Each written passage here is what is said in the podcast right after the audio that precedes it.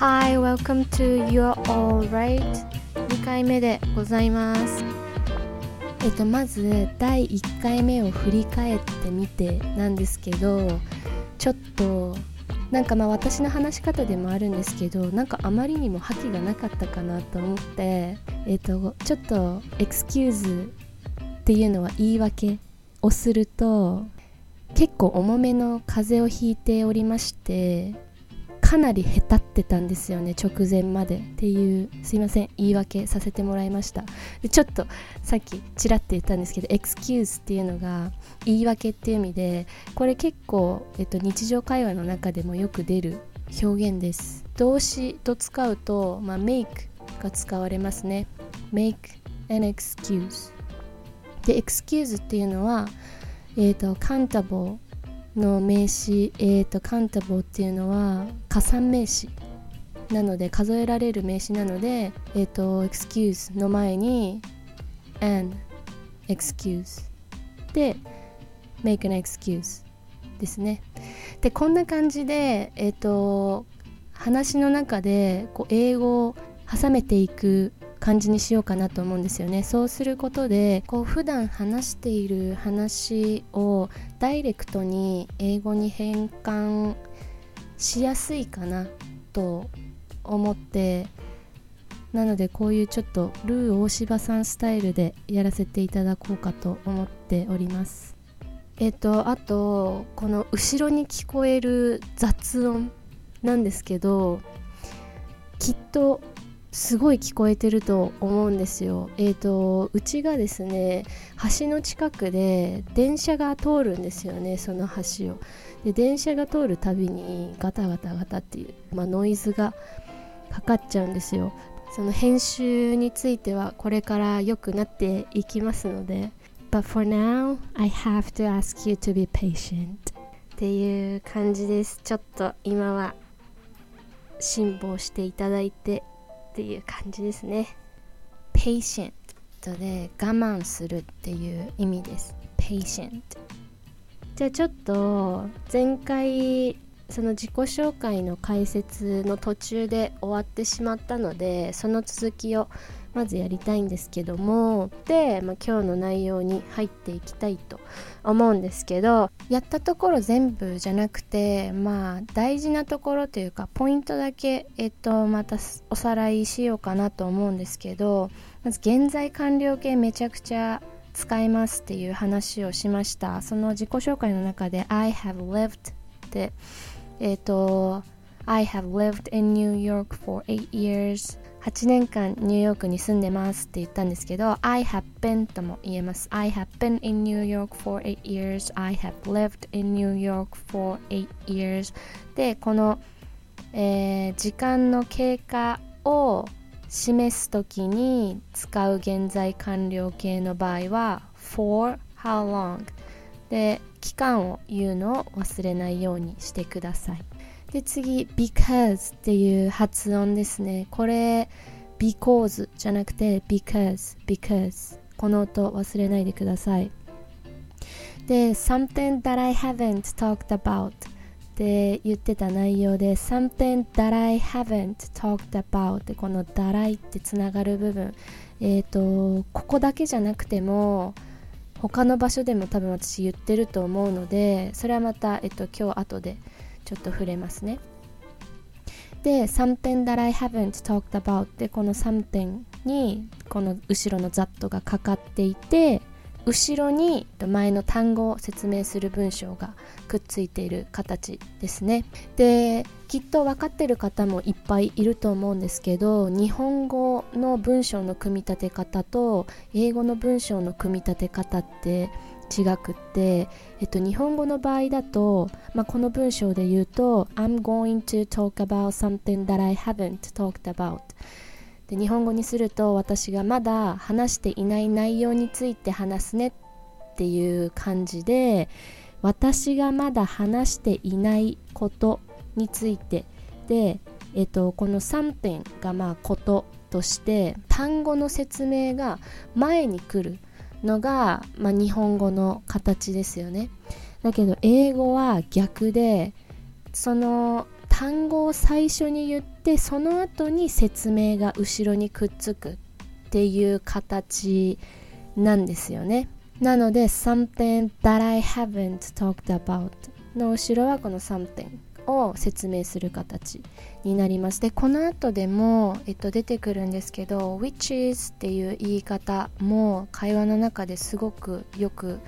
使うんですね。関係代名詞っていうやつですね。その直前に出た単語もしくは文章を説明する表現の仕方ですね。この表現の仕方できるようになったらかなり表現の幅が広がると思うので、まあ、徐々に慣れていっていただけたらいいのかなと思ってます。で、えっと、1個訂正なんですけども前回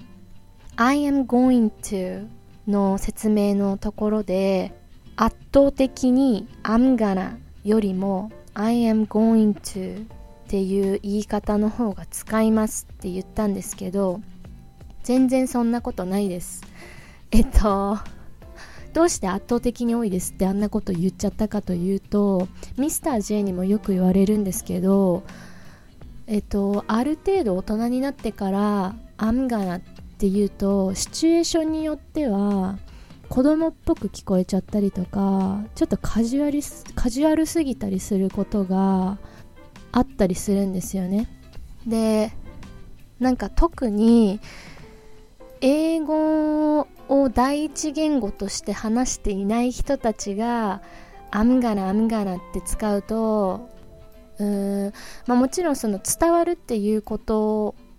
を第一に考える場合はそれで何て言うかいいというかある意味相手に甘えてるというかえっとまあ相手が分かればいいんですよ。その目的がそうであればまあ、そんなに意識する必要ないと思いますだけど例えばビジネスで英語を使いますっていう人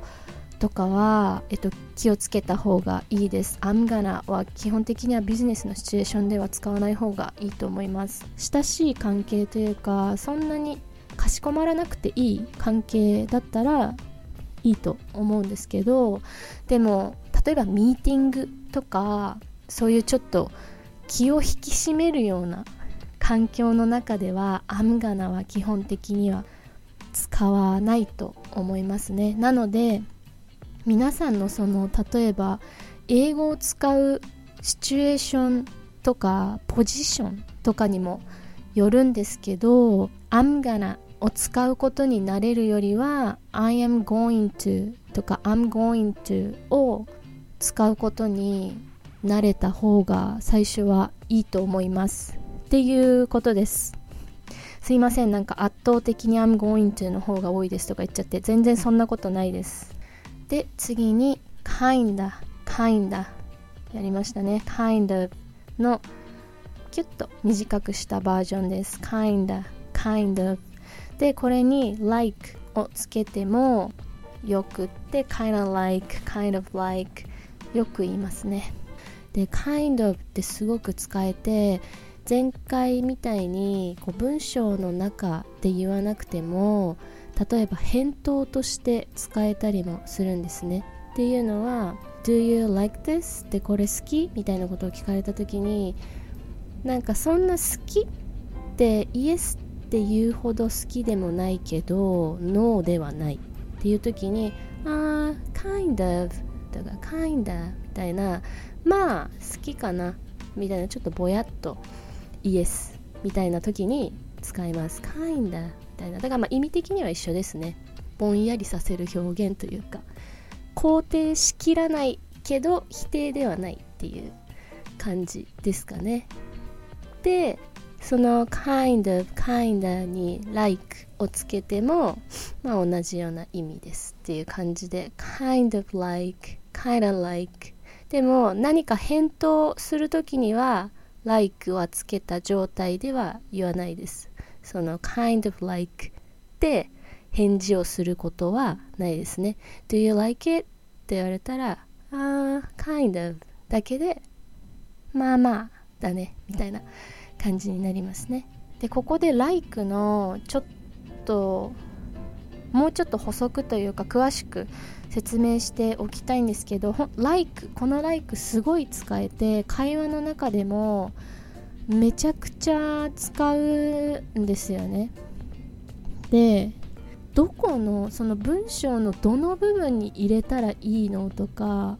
なんかそういう細かいところと動詞としての「like」は好きっていう意味ですごい分かりやすいと思うんですけどそれ以外大体のようなとかみたいなっていう感じで訳されるんですけどこう品詞として分けるとめちゃくちゃ種類があるんですよね。えーと、今ここで一気になんかある意味こうリスト化して説明できたら簡単なんだと思うんですけど、えっと、できないことはないんですけどちょっとそれしてそれだけにとらわれてほしくないのでこの「like」に関してはこれから絶対に何回も何回も出てくると思うのでその都度触れていく感じにしようと思います。私その品種の種類まで分かってなくても全然いいと思うので何ていうかリズムというかもっとこう感覚的にこの「ライク」に関しては掴んでほしいなと思ってます。なのでもう回数を重ねるのみですね。いっぱい英語を聞いて慣れていってっていう感じがベストだと思います誰かの話を聞いている時に「like」っていうのが出てきた時、えっと、リスニングに慣れていない状態だとその聞き分けがちょっと難しいと思うんですよね最初のうちは。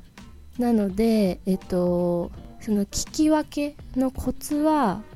文章の中でどれが動詞なのかっていうのをこう聞き分けられるようになると、まあ、その心配はなくなると思うんですけどここで例文を2つあげます。でこの2つの文章を違うところが1個単語が足されているだけなんだけど意味が全然変わるんですね。この中で、えっと、どれが動詞なのかっていうところにちょっと注目してみてください。1つ目。I kinda like you I kinda like you 2つ目 I'm kind of like you I'm kind of like you この2つ違うところが、えっと、2つ目に I am で am が入っているっていうところだけですね1つ目が I kinda like you で2つ目がキュッと短くしないで言うと I am kind of like you I am kind of like you 訳すと1つ目が私あなたのこと結構好きだよみたいなちょっと小悪魔っぽいですね I kinda like you で2つ目が I am kind of like you I'm kind of like you で私もあなたと似てるよみたいなこの時の like は似てるみたいな意味で使ってますね。Kind of like kinda like っていう感じですね。で前回お話ししました3つの私が皆さんに大事にしてほしいマインドセット。Be yourself, be confident and don't be afraid of making mistakes. で今ちょっとさらって言ったんですけどえっと and の発音ですね。今私 and って言ったんですけどなんかこれちょっと多分若干癖あると思うんですけどでももっと何て言うか「あ」の音じゃなくて A の発音の口に近いというか and and っていう感じですね。ちなみに私が勉強しているのはアメリカ英語で生活しているのもニューヨークです。なのでその地域によっての癖とかあとは人種によっても発音の仕方が違ったりするので、まあ、関わる人たちによってアクセントが変わったりもしますね。とりあえずいっぱい英語聞いてみてください。いろんな人の話し方とかいろいろ聞いてみるのが一番いいと思います。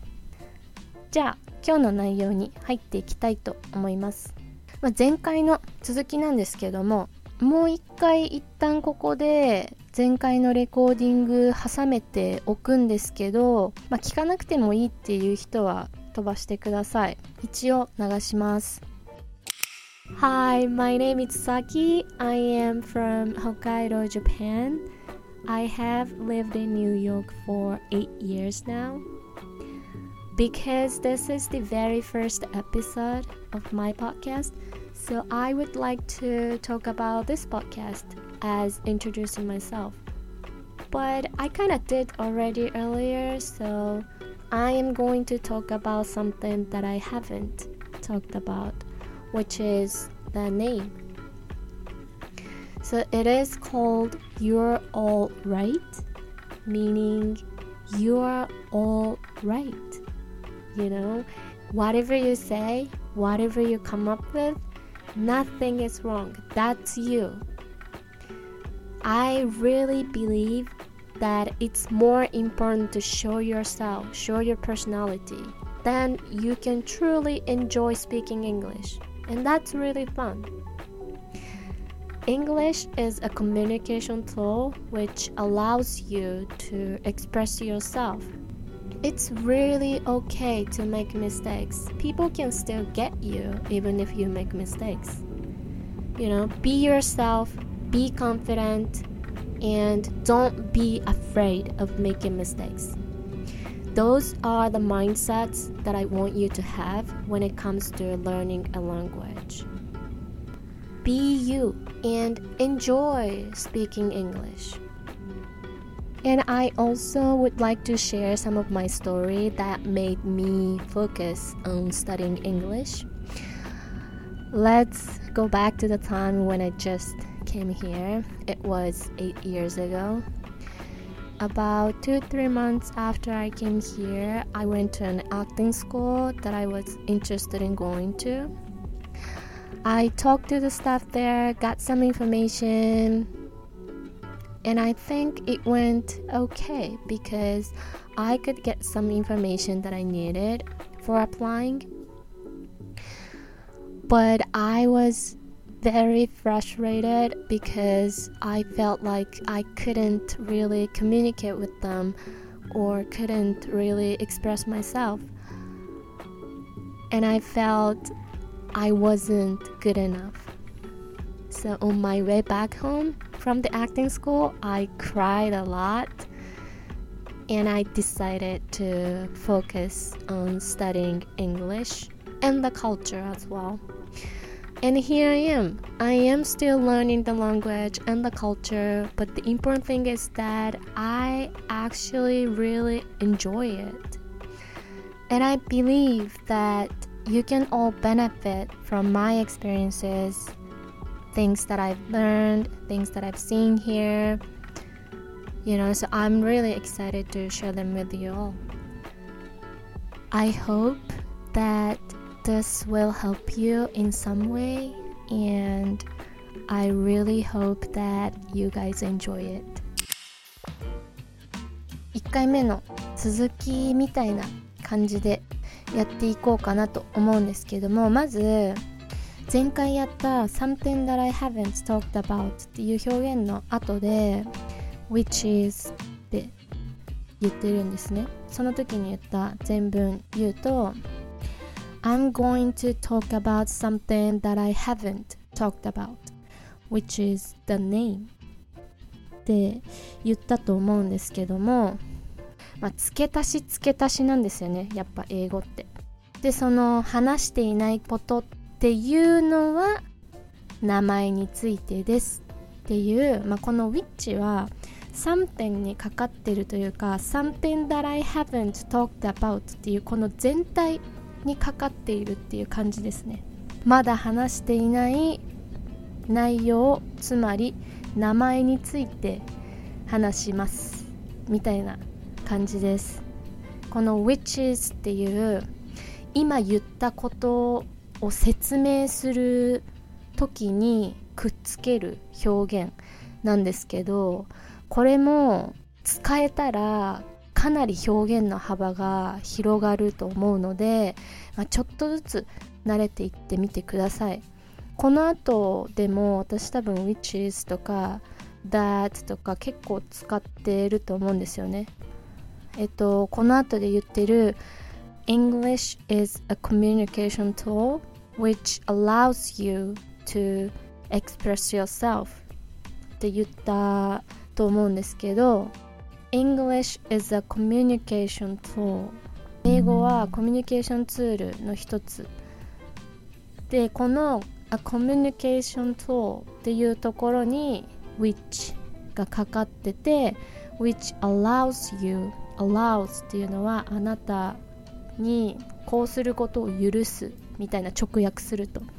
そういう単語で which allows you to express yourself だからあなたがあなた自身を表現することの助けをするみたいなコミュニケーションツールですよねっていうことを言ってます English is a communication tool which allows you to express yourself 次に I believe I believe that it's important to show yourself, show your personality みたいなことを言ったと思うんですけどまずこの I believe って言ってその後に文章をくっつけるこの言い方。なんか I believe って言うと私は信じてるみたいなすごい大げさなように聞こえるかもしれないんですけどそんな大げさな感じでは意外となくてまあ強く思ってます。私はこれを強く思ってますってぐらいで、まあ、信じてるとももちろん、えっと、訳せるんですけど全然なんか普段自分の考えを言う時とかに「I believe this is true」とか「I believe」ってその後に言うことをちょっと強調したい時とかに使いますねよく「I believe it's important to show yourself」でこのインポータントの発音なんですけど難しいですよね。It's important ってこのまず R の音日本人が苦手な音だしでその R のすぐ後にあるこの T はアメリカ英語ではこうなんか「うん」ってこう飲み込む感じの音になるんですよね。Important important. アクセントとかによってはこの t を発音する人ももちろんいるんですけどニューヨークで普段話す人たちは important でこの「うん」で t が消える音になる発音をする人の方が割合的には多いと思います。でミスを恐れないでくださいっていう話をしたんですけどその後で People can still get you even if you make mistakes って言ったんですが people can still get you っていうこの get you っていう言い方。直訳するとまあ得るとかじゃないですか。だけどあなたを得るってことはつまりあなたのことを理解する。とも、えっと、捉えられるんですよねなので people can still get you even if you make mistakes っていうのは people can still understand you even if you make mistakes 感じです understand 理解する understand understand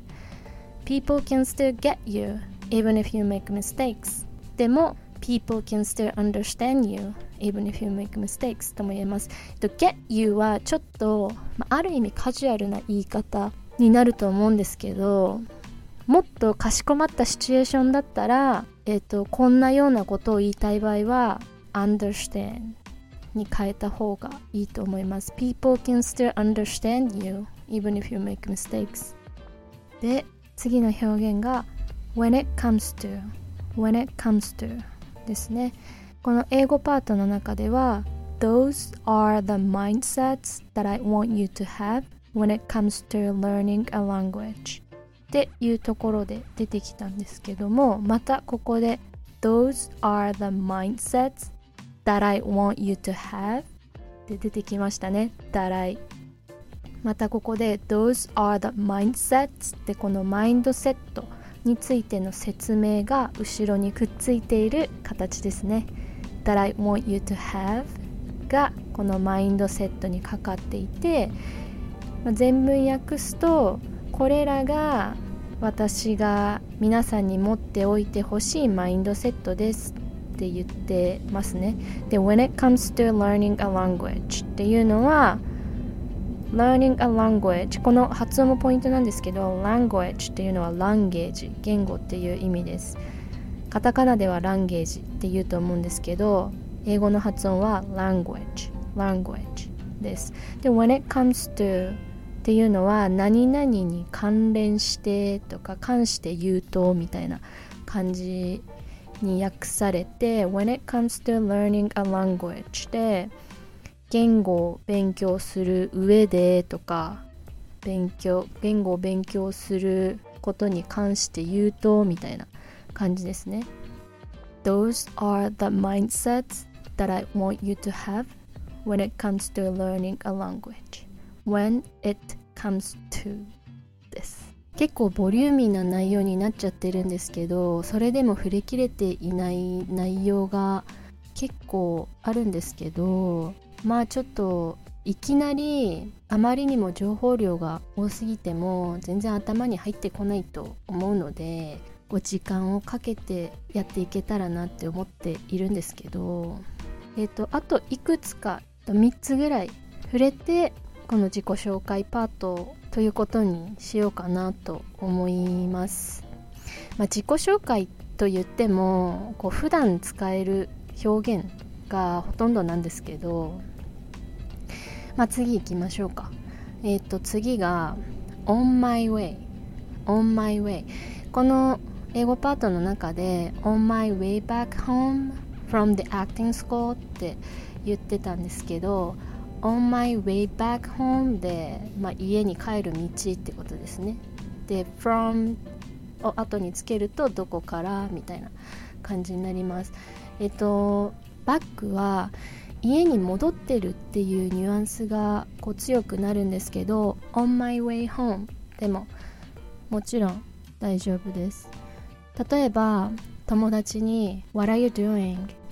今何してんの？とか Where are you? 今どこにいるの？とか聞かれた時に I'm on my way home みたいな。家帰ってるところだよみたいな感じで言ったりしますね。であと on my way だけでも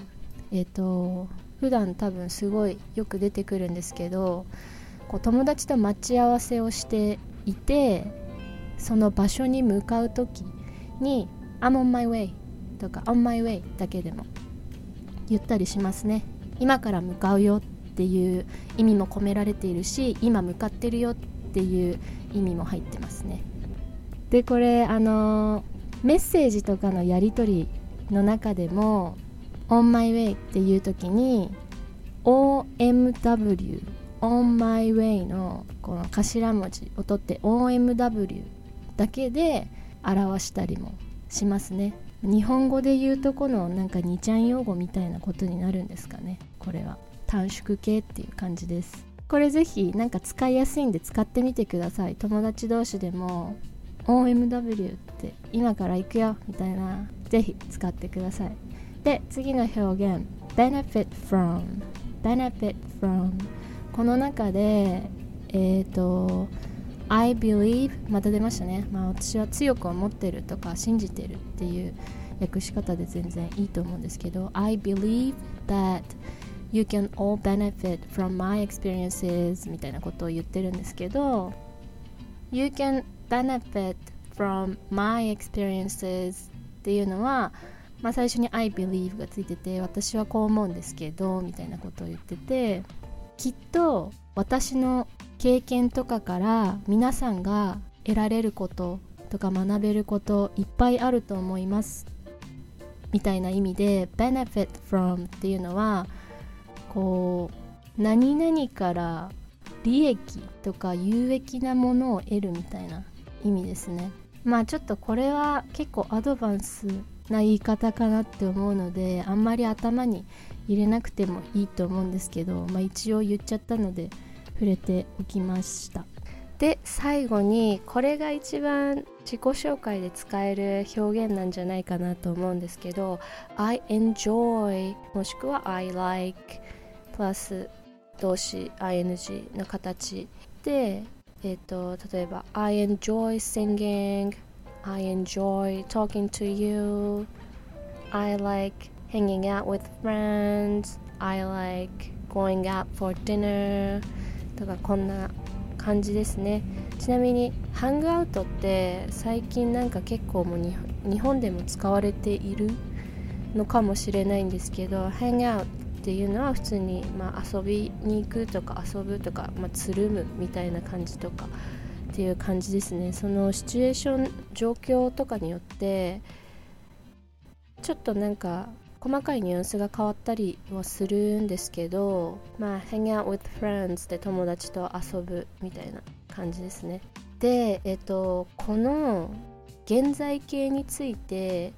ちょっと軽く触れたいんですけど現在形が使われ動詞の現在形が使われる時ってどういう時かっていうといくつか種類みたいなのがあって変わらない事実とかあとは習慣ルーティーンなことを言う時とかあと、まあ、ほぼほぼ決まってるタイムテーブルというかスケジュールみたいなことを言う時あと今回のこの I enjoy とか I like で使うのはこの enjoy like のこの動詞のことを state verb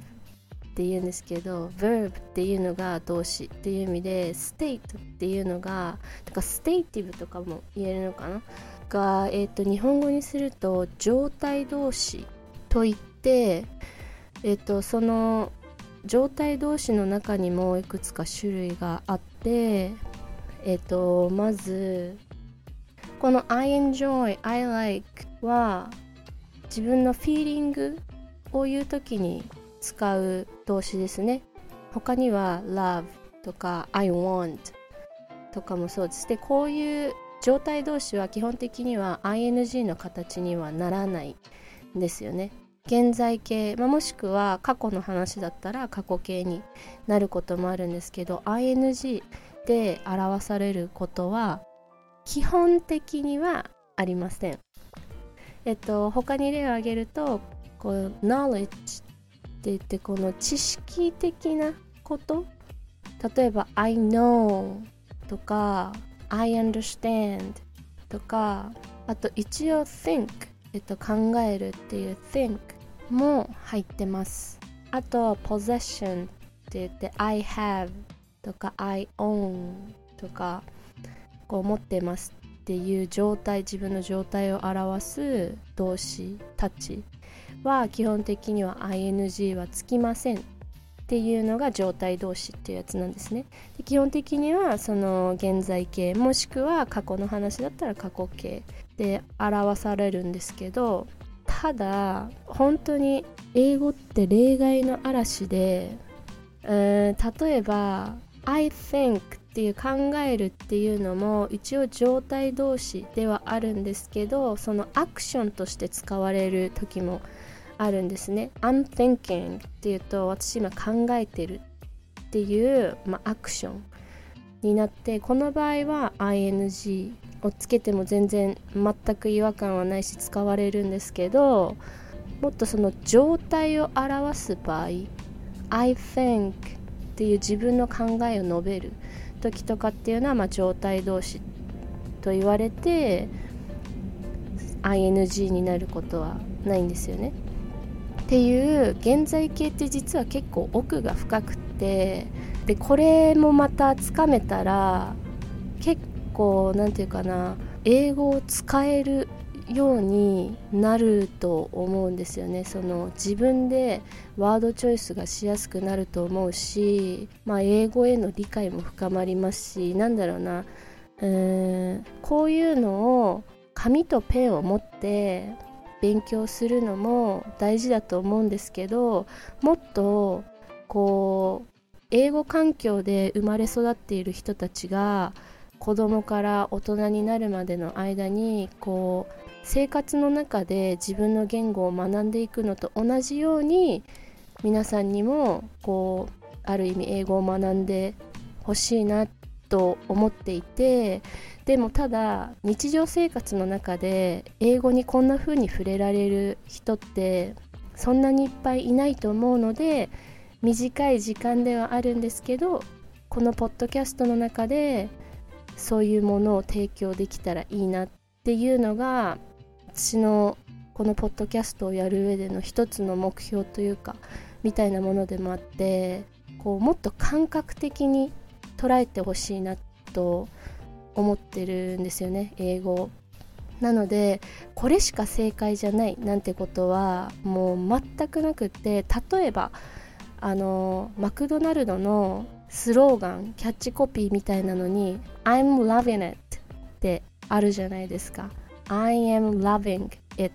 でこの love は基本的には状態動詞で ing で示されることは、まあ、グラマー的には間違いなんですけどでもなんか感覚つかめますよね。その I'm loving it っていうのはその私が今このこれを好きになっていっているっていうところに強調が置かれていてなんだろうその I'm loving it っていうどんどん好きになっていってるっていう感覚もしくは好きになり始めているなんかすごく好きになり始めているみたいなこの気持ちが強くなっていってるっていう感じのニュアンスなんだと思うんですよ。でその日常会話の中でも like も基本的には状態動詞なんですけど例えば私が何か食べ物で苦手なものがあったとします。で友達にちょっとこれ美味しいから食べてみなよって言ってそれが使われた料理とか勧められるとします。で私がそれをトライしてみるとするじゃないですか。で意外と美味しかった場合で次の日にもう一回別の料理で同じ食材を試してみた時に意外と食べれたりしてあれ？なんかちょっと好きになってきてるかもみたいなちょっと意外といけるかもっていう時に I'm liking it みたいな。これ好きかもみたいな好きになっていってるかもみたいなこの感覚ですね。グラマー的にはこの使い方は間違っているんですけど会話の中でこの微妙な自分の感じ方のニュアンスとかを伝える時にこういう使い方したり全然するわけですよ。だからもっと自由であっていいと思うんです。これグラマー的には間違ってるからとかじゃなくてでもこっちの人たちは全然言うし本当感覚的に捉えてほしいんですよね。なんですけどもしまだえっ、ー、と英語を始めて間もないとかあまり馴染みがない人はここに意識はまだ置かなくてもいいと思います。ということで、えーと、一応自己紹介のパートっていうことで、えーとやったんですけどもまあ自己紹介に使える表現って感じではもしかしたらなかったかもしれないですねけどまあ日常生活では確実にえーと、役に立つ表現あったと思うので、えーと、頭の片隅に置いておいてチャンスを見て使ってみてください。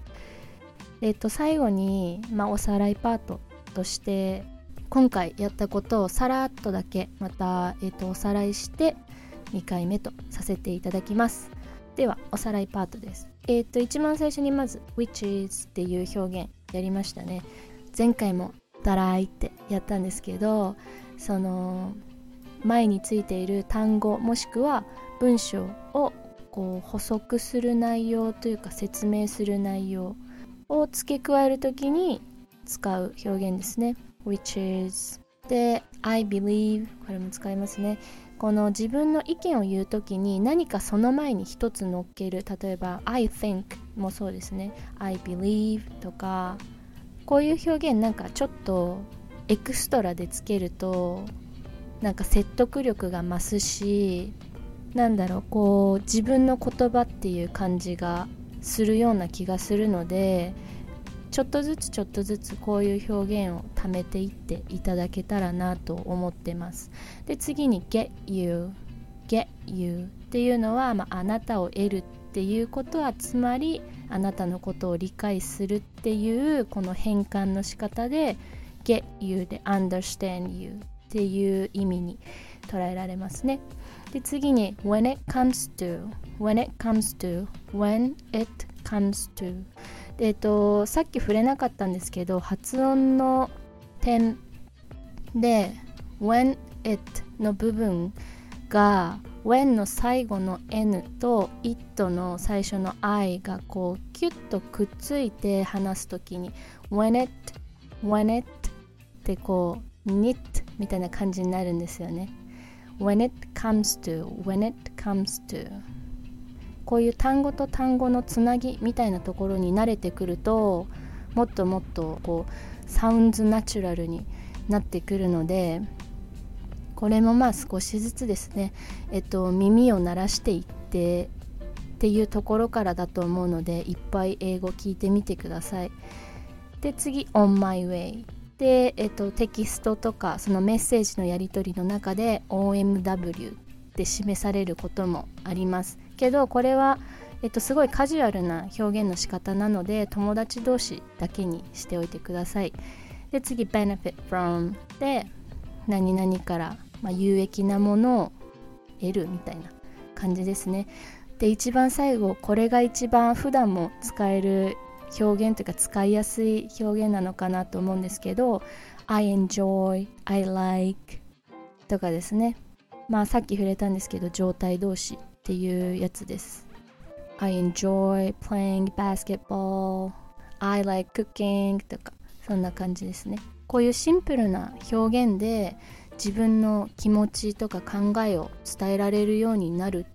っていうところすごく大事なので、まあ、難しい表現をいっぱい覚えようとするっていうよりも簡単な表現でこう自分の思っていることとか感じていることを伝えることに慣れていくのが英語に慣れていく上で一番大事だと思います。無理に難しい言葉とか表現を使う必要は全くなくって簡単な表現で弾む会話できるのでシンプルな表現から慣れていってみてください。それでは皆さんここまで聞いていただきありがとうございます。また次回まで。Have a good one